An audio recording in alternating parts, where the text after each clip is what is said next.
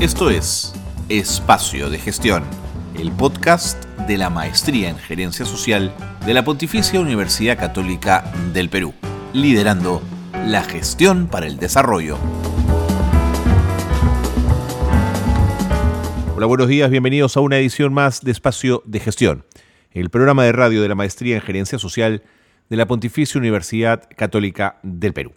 No podemos olvidarnos que durante la época del COVID, desde el Ministerio de Educación se lanzó una estrategia que llevó por nombre Aprendo en casa. Una estrategia que por la cantidad de alumnos que la utilizaron y por el tiempo que se mantuvo como norte para el trabajo educativo, merece ya, a estas alturas, saber si funcionó o no, saber si los resultados planteados llegaron a buen puerto, plantearse con claridad investigaciones que nos permitan establecer si en los colegios del Perú la estrategia Aprendo en Casa sirvió para los estudiantes. Bueno, de eso hablaremos hoy, porque una magíster en gerencia social desarrolló para su tesis de grado una investigación que justamente quería mostrar cuál había sido el impacto de Aprendo en Casa, pero a nivel de su implementación. Es decir, eh, al inicio del programa cómo fue recibido este y qué ventanas de oportunidad encontró.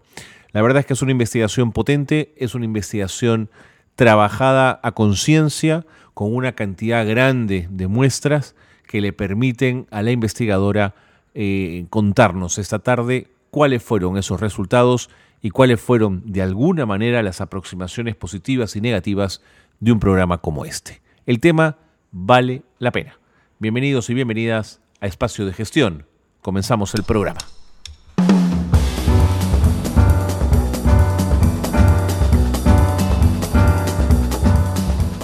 Bien, gracias por continuar con nosotros en Espacio de Gestión, gracias por estar en el programa. Hoy vamos a hablar con una, como lo habíamos anunciado, con una magíster en gerencia social. Eh, se trata de Elena Rojas Paredes, ella fue alumna de la maestría en gerencia social y para obtener su grado de magíster trabajó el tema que tiene que ver con los factores que contribuyen, pero también con los que limitan, ¿no es cierto?, la implementación de la estrategia educativa Aprendo en casa. Lo hizo, se dedicó a mirar una institución educativa, la, educación, la institución Santa Rosa, que eh, está, tiene lugar, desarrolla su trabajo formativo en el departamento de San Martín y lo hizo en el año 2020, justamente en plena pandemia además.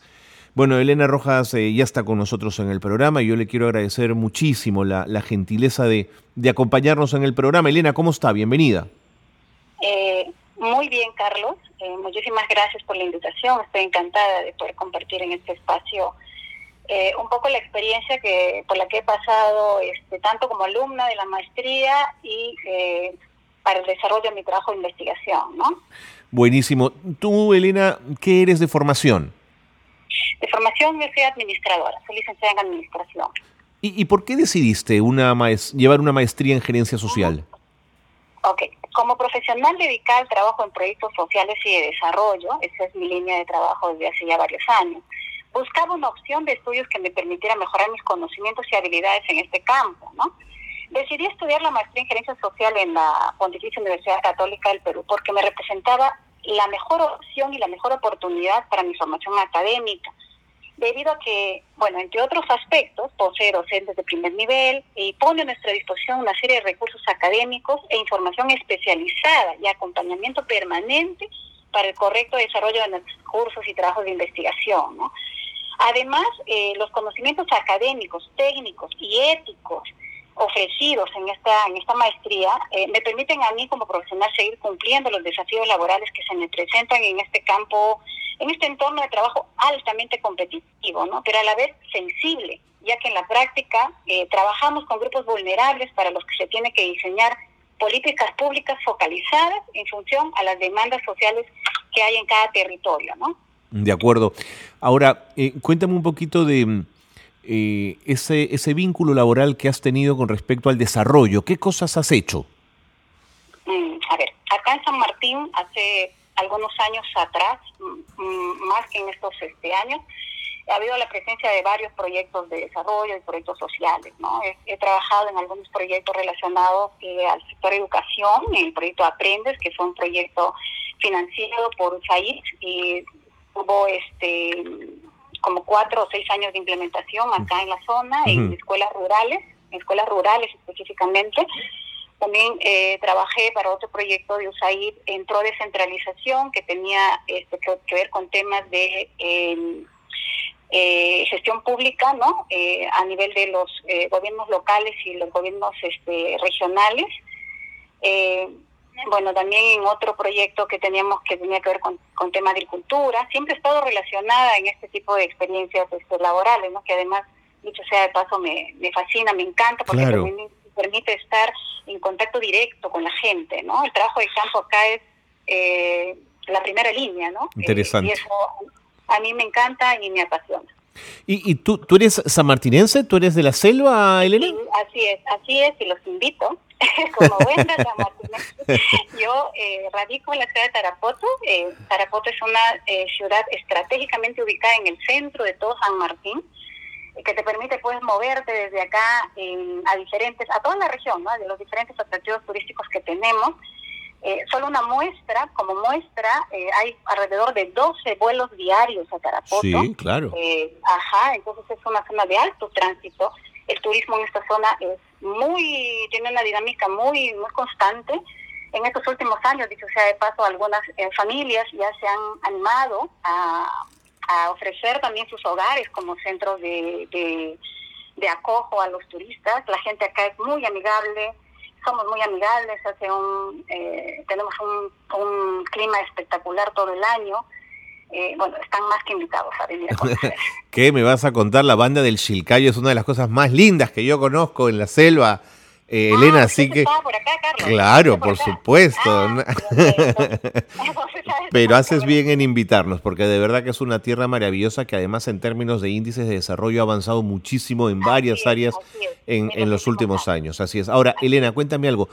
¿Llevaste la maestría entonces de forma virtual o, la hiciste en Lima? Eh, sí, mi experiencia fue semipresencial, ¿no? Fue semipresencial. En este caso teníamos que eh, asistir a los talleres presenciales, en, mi caso pues tenía que viajar a Lima eh, al inicio de cada ciclo, ¿no es cierto? Claro. Eh, pero eh, vino la pandemia y eso ya no fue posible realizarlo, entonces en, el, en el transcurso de los años 2020-2021 se hizo prácticamente de manera netamente virtual. ¿no? Mm. ¿Te fue fácil llevar una maestría en forma virtual o es al revés, es más complejo? Mm, mm, a ver, la exigencia de la universidad es eh, fuerte, ¿no? eso, eso creo que todos lo sabemos, ¿no? Eh, cuando tú estudias algo o te dedicas a hacer algo que te gusta, eh, no es no es complicado. No estoy hablando de mi propia experiencia. Sin embargo, sin embargo, trabajar, perdón, estudiar de esta manera, es decir, tú manejas tus tiempos, tú entras a, a tus recursos, ¿no? En la plataforma, eh, tienes acompañamiento al inicio del, ciclo y a mitad de ciclo. Bueno, los docentes, los tutores siempre están en constante, podemos estar en constante comunicación con ellos vía este correo. Eh, sin embargo, exige bastante, bastante trabajo de planificación organización por parte del alumno, ¿no? Para que no se te pasen los tiempos, los, los periodos de entrega de los trabajos. Y ese tipo de cosas, ¿no? Este, en mi caso, soy bastante organizada, entonces no he tenido mayor dificultad en presentar mis trabajos, en ir leyendo paulatinamente el material, eh, porque son materiales bastante eh, voluminosos, hay bastante información, entonces este, a leer, a disgregar, a, sacar lo mejor de todo para poder hacer un buen, un buen trabajo este, y presentar pues, lo que sea requerido por el docente del curso. Totalmente. Muy bien, eh, Elena, gracias un poquito por habernos puesto en contexto y por habernos contado tu aproximación al mundo de, la universidad y a tu expertise profesional. Ahora sí, metámonos de lleno entonces en tu investigación de grado. Eh, y primero yo quiero preguntarte por qué te interesó la, eh, trabajar el tema de la implementación de la estrategia educativa Aprendo en Casa. ¿Por qué te llamó la atención? Ok. Como gerente social me interesaba desarrollar una investigación enmarcada en la difícil experiencia que nos ha tocado vivir a cada uno de nosotros durante la pandemia por coronavirus. ¿no? Partía yo de ahí, quería realizar una este, investigación de contexto. Entonces, como se sabe, eh, los países afectados por la pandemia pues se han visto eh, forzados a entrar en una emergencia sanitaria, ¿no? Para mm. evitar el para evitar el contagio masivo, ¿no? Y así como una cuarentena obligada. Entonces, eh, sus actividades económicas, productivas, sociales y educativas se han interrumpido por largos periodos, ¿no? Entonces, la educación presencial venía a ser una eh, alternativa valiosa a implementar en la mayoría de los países, pues. Para dar continuidad, inicio al año 2020 y continuidad al año 2021. Entonces, en ese contexto, he decidido investigar cómo se estaba ejecutando la estrategia educativa Aprendo en Casa acá en San Martín, ¿no? que es donde, como ya comenté, resido. Entonces, decido realizar esta investigación en una institución educativa pública de nivel secundario, que, se, que se llama Santa Rosa, colegio del que además tengo el honor de ser exalumno. Okay. Eh, eh, me interesaba analizar Aprende en Casa con la intención de examinar diversas, las diversas dimensiones de esta estrategia educativa, ¿no? Quería comprender con mayor precisión los, los significados que los usuarios, eh, los usuarios de este programa le daban a esta situación social que estábamos viviendo en el marco de la educación no presencial en el país. Em, quería analizar algunos aspectos simbólicos poco tangibles como conocimientos, capacidades, uso, opiniones, participación de los usuarios, así como otros aspectos que tenían que ver con la interculturalidad, eh, la normatividad de las acciones que se tenían que implementar para este para poder desarrollar bien la estrategia y a su vez que me permitieran pues este responder a las preguntas de mi investigación, ¿no? Correcto. Ahora, si entiendo bien, eh, te abocaste a evaluar el marco de la implementación, es decir, cómo había entrado y cómo había comenzado a funcionar la estrategia educativa, ¿no es cierto? Exacto, prácticamente el año 2020, pues, este, que, que se usó esta estrategia, ¿no? Acá, acá en el Perú, este, me interesaba saber qué dificultades habían tenido, este, el Perú no está preparado, no estuvo preparado, creo que muchos países no lo tuvieron, a diferencia de otros países vecinos eh, de acá de, de, América del Sur que sí llevaban este tema de la, de la educación virtual, eh, híbrida en algunos casos, ¿no? Entonces me interesaba eso, cómo, cómo, cómo, qué difícil, qué, cómo, cómo le resultó este, implementar esa estrategia, sobre todo al inicio de los primeros meses. Claro, claro. Elena, mm, te voy a pedir un favor, me tengo que ir con las noticias de gerencia social. Y espérame unos segundos y seguimos conversando aquí en, el programa. No te vayas, por favor. Aquí estaré, Carlos. Aquí estaré. Elena Rojas Paredes, exalumna de la maestría, hoy magíster en gerencia social, está con nosotros contándonos de su investigación de grado que tuvo que ver con la implementación de la estrategia educativa Aprendo en Casa en un colegio de la región San Martín. Vamos a regresar con ella en un instante. Quédense con nosotros. Esto es Espacio de Gestión. Esto es Gerencia Social Noticias. Distintas regiones del país se han declarado en estado de emergencia por el incremento de las lluvias. Las autoridades ya han tomado medidas de evacuación para las familias que se han visto afectadas. El Ministerio de Educación ha decidido retrasar el inicio del año escolar en colegios públicos en la capital y en Lima, provincias. Esta medida ha sido tomada por prevención frente al incremento de lluvias. Concitec, Proinnovate y la Asociación de Clínicas Particulares del Perú, el Hub de Innovación en Salud de AstraZeneca y la Universidad Peruana Cayetano Heredia se unen para fortalecer emprendimientos digitales relacionados al mejoramiento del ecosistema de salud para mejorar la calidad de vida de los pacientes. Hasta aquí las noticias de gerencia social que marcan la actualidad. Continuamos en el programa y para quienes se incorporan a nuestra señal, Elena Rojas Paredes, magíster en gerencia social, está conversando con nosotros. Ella es eh, exalumna ya de la maestría, tiene el grado de magíster en gerencia social, eh, es de San Martín, ama profundamente a su región y trabajó el tema de la estrategia educativa Aprendo en Casa eh, justamente en un colegio del departamento de San Martín, el colegio donde ella además estudió. Elena, mm, nos queda claro entonces el motivo de la investigación. Cuéntanos cómo desarrollaste la investigación, el trabajo de campo. Ok. Al momento de planificar el trabajo de campo, a pesar del difícil contexto que pasamos por la pandemia, yo decido realizar las entrevistas porque usé entrevistas semipresenciales como instrumento primordial de la investigación decido realizar las entrevistas de manera presencial, ¿no? Según lo que, según lo que me fuera permitido por los entrevistados, en este caso, por los papás de los chicos, ¿no? Eh, primero quisiera señalar que se había eh, planteado eh, trabajar con todos los actores educativos posibles del colegio, es decir, primero los usuarios, ¿no? los alumnos de entre el primero y quinto año de secundaria, estamos hablando de chicos de 12 a 16 años de edad, eh, con los docentes obviamente, con el, también se trabajó con el director, con el subdirector en este caso, que era el más operativo de la estrategia en este colegio, también con padres de familia, con los padres de familia, y también tuvimos eh, la suerte de poder trabajar coordinadamente con un especialista de la Dirección Regional de Educación de acá de San Martín, que además estuvo encargado de la implementación y la ejecución de Aprendo en Casa en el año 2020, ¿no? Entonces, coordinaba con ellos y según me lo permitían, yo iba a sus domicilios, ¿no? Obviamente con la protección sanitaria este, correspondiente, tanto de ellos como mío, ¿no? ¿Por qué decido hacer, por qué decido que las entrevistas se hagan de manera presencial? Porque como eran entrevistas eh, semiestructuradas y estábamos trabajando, como ya repetí, con jóvenes adolescentes, eh, ellos a veces no son, no suelen ser muy extrovertidos, ¿no? Para expresar sus ideas o opiniones, ¿no? Sí, no, entonces no, no suelen eh, mucho. Entonces quería eh, quería observar in situ además otras otros detalles propios de la aplicación de esta técnica, ¿no? Como gestualidad, ¿no? Esta es una investigación cualitativa, fue una mm. investigación cualitativa, entonces este instrumento para mí era vital eh, poder aplicarlo bien. Claro. Algunas dificultades que como investigadora se me presentaron en este singular contexto tanto para las coordinaciones como para la ejecución del trabajo de campo, fueron que algunos de los teléfonos y las direcciones de los usuarios de derechos que me habían eh, sido este, emitidas por los docentes no estaban actualizados.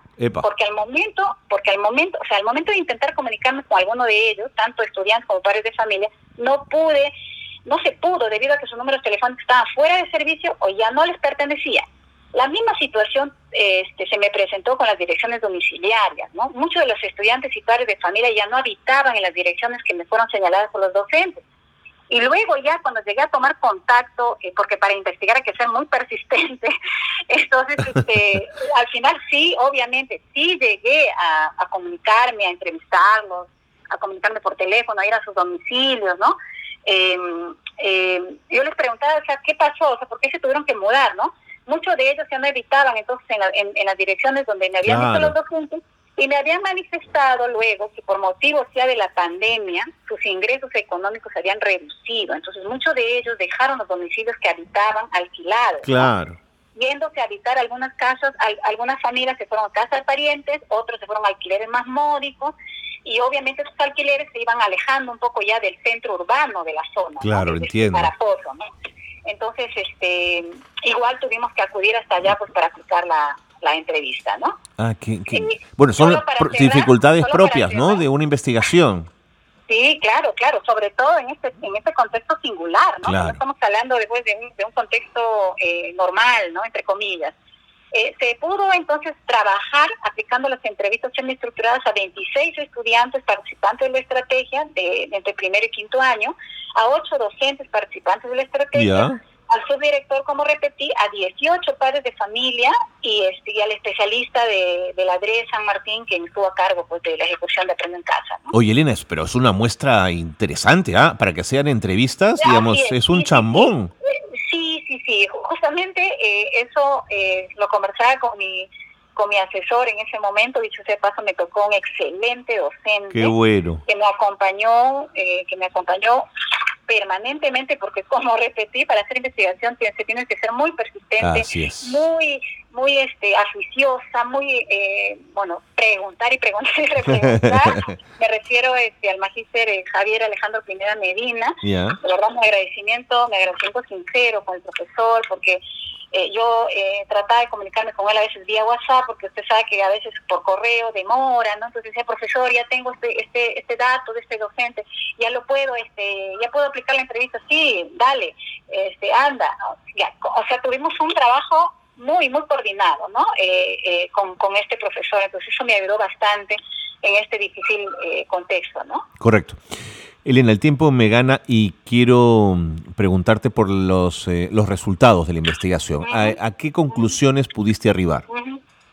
Sí, a ver, para resumir lo más eh, sucinto posible, quisiera eh, las conclusiones quisiera dividirlas en dos, ¿no? Aquellos factores que contribuyeron en este caso y aquellos factores que limitaron eh, la, perfecta, la buena ejecución. Dentro de algunos factores que contribuyeron fueron las acciones implementadas por los docentes. Nos interesaba saber qué acciones habían implementado, cómo había sido su nivel, su trabajo de adecuación, de contextualización, de complementariedad que habían dado los docentes al contenido propio de la estrategia, ¿no? Eh, entonces, ese fue un, factor que contribuyó. Estos docentes trabajaron bien, lo contextualizaron, eh, lo adecuaron eh, a, las necesidades propias de sus alumnos. ¿no? Luego teníamos como otro factor de, que contribuyó al perfecto funcionamiento de, Aprende en Casa acá, la buena comunicación y coordinación que, hubo entre los padres de familia y docentes. Había, un, había un trabajo coordinado a través de llamadas telefónicas, mensajes de WhatsApp, el papá preguntaba, profesor, ¿qué, qué, cómo es? ¿Qué, tarea tiene mi hijo? Ya mandó, ¿qué nos falta? ¿Cómo va a ser el, el, control de evidencias, ¿no? El cuadernillo de evidencias que tenían que presentar, ¿no? Como, como, como producto, ¿no? De final de año. Luego tenemos el acompañamiento y supervisión que tuvieron los estudiantes por sus familiares durante sus estudios en casa, ¿no? Principalmente señalaban que era la, era la mamá la que les acompañaba, ¿no? Algunos decían el papá, otros el tío, un hermano mayor, un hermano la consideración del enfoque intercultural que presentaba la estrategia, ¿no? que permitía incorporar diferentes realidades de la región y otro, otro factor interesante que era muy recalcado por los chicos era la independencia y autosuficiencia de los usuarios. Ah, mira. Eh, ellos decían, ellos decían, me siento, me, cuando aprendo en casa, trabajando de esta forma, me sentía más independiente y autónomo para mis estudios, ¿no? Y esto me ayudó a mejorar además mis resultados en, en, en, mis notas, ¿no? Claro que al principio todos señalaban que les fue difícil, que algunos lloraban porque no sabían cómo iban a hacer, no tenían los recursos tecnológicos, etcétera. El otro factor fue el conocimiento del contenido y uso de la estrategia educativa por los actores educativos, o sea, la capacitación que tuvieron, ¿no? Principalmente, pero principalmente esa capacitación, sea, adiestramiento a la, a la estrategia, me refiero básicamente a la plataforma virtual de la estrategia, que era el canal más completo y nutrido que tuvo Aprendo en Casa, a diferencia de la televisión y la radio, ellos señalaban que esta, esta, este adiestramiento lo fueron haciendo ellos solos, ellos solos a través de una persona cercana, no como parte de una estrategia eh, de capacitación del minero, ¿no? que partía del minero. Luego tenemos el uso de artefactos y aplicaciones como el teléfono celular. El teléfono celular fue el artefacto más usado. Increíble eso. Para, este, para, para, así es, para esta estrategia, ¿no? Y el WhatsApp la aplicación de mayor participación ¿no? Eh, de los alumnos. Incluso ellos señalaban porque incluso podían usar esta aplicación sin contar con Internet o servicio de datos. ¿no? Claro. De los factores que limitaron que podríamos destacar sería, eh, bueno, al inicio, sobre todo al inicio, el trabajar con una estrategia así de este tipo, como en este caso Aprende en Caso, sin tener mayor conocimiento previo en qué mm. consistía, en qué consistía la estrategia. pues. Y me refiero a todos los actores, alumnos, docentes y padres de familia. Luego venía el tema de las relaciones interpersonales, ¿no? Que aquí, pues, en un trabajo así virtual no hay. Se pierde, claro, claro. Claro, docente-alumno. Entonces, esto fue un rol importante, como sabemos, en la educación.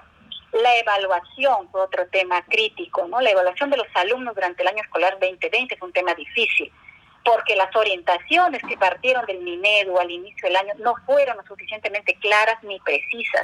Y tampoco lo fueron las orientaciones pedagógicas, porque luego ellos sacaron orientaciones pedagógicas, cómo va a desarrollar el docente. Eso tampoco fue muy preciso y no llegó a todos los docentes de manera oportuna.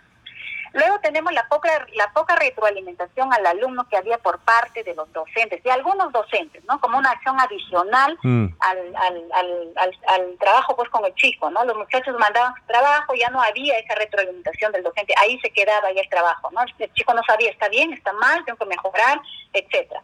Luego tenemos obviamente la falta o las limitadas condiciones de conectividad que tuvieron. Oh, eso es un temón, ¿no? Los chicos, así es. Me refiero al acceso para, para acceder a Aprendo en Casa, como ya repetí, la plataforma digital, que es el canal más completo y que fue el canal que usaron, que usó este colegio, ¿no? El acceso a través de internet, luego no contaban con un artefacto propio para mm. conectarse. Muchos de los chicos decían, no tengo, o sea, tenemos una computadora, una sola computadora en mi casa y, y somos tres alumnos, ¿no? Claro. Nos teníamos que turnar, somos tres hermanos, ¿no? En la casa. Me tengo que turnar con mi hermano para entrar un ratito a mi clase eh, y ver, ¿no? O si era teléfono, los chicos no contaban en su totalidad con propios teléfonos, eran teléfonos de los papás, entonces tenían que esperar que los papás regresen trabajo. para en la noche recién enterarse qué dijo el docente, qué, qué tarea envió, etcétera, ¿no? Y por último, otro tema grande fue el poco manejo de las TICs, ¿no? Mm, que había, buen ¿no? Tanto punto. las plataformas y aplicaciones, eh, principalmente por los docentes y padres de familia. Sí, ¿no? claro, pues. Qué bárbaro, Elena. Es un- hay varias cosas positivas, pero también sus bemoles y sus problemas, ¿ah? Así es, así. Si tuviéramos más tiempo, veríamos todas las ventanas de oportunidad que nos ha, que nos ha dejado en realidad esta experiencia. Déjame ¿no? un par, déjame un par de ventanas. Corre, que el tiempo me gana. Ok, ok. La pertinencia en el uso de esta estrategia en un contexto de educación a distancia por la emergencia sanitaria. O sea, fue pertinente. La aplicación de esta estrategia a nivel nacional, tanto en zona urbana como en zona rural, ¿no? La flexibilidad que tenía la estrategia para adaptar y complementariedad el con- eh, complementar el contenido por parte de los docentes, ¿no? El involucramiento y participación de los padres, la independencia y autosuficiencia de los chicos, que ya dijimos, ¿no? El acortamiento o cierre de brechas digitales que se trabajó en varias regiones. Dicho sea de paso, San Martín tuvo un trabajo espectacular en ese, en ese, en esa parte.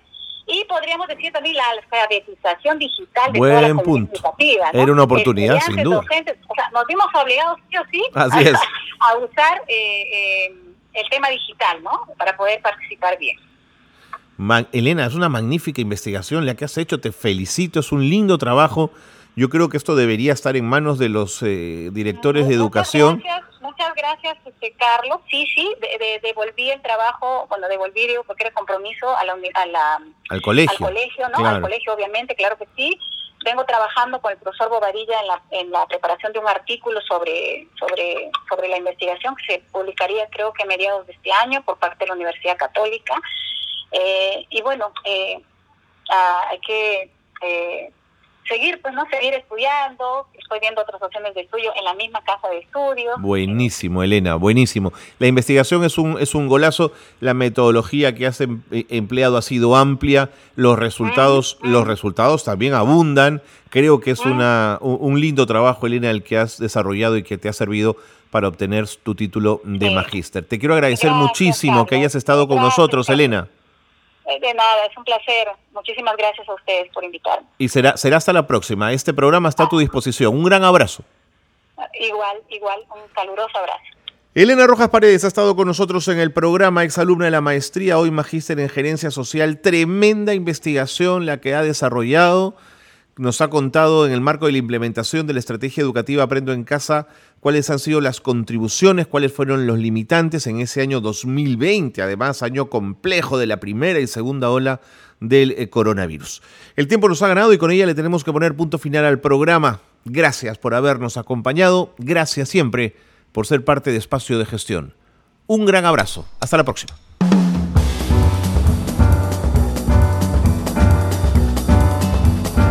Hasta aquí una nueva edición de Espacio de Gestión, la gerencia social liderando la gestión para el desarrollo.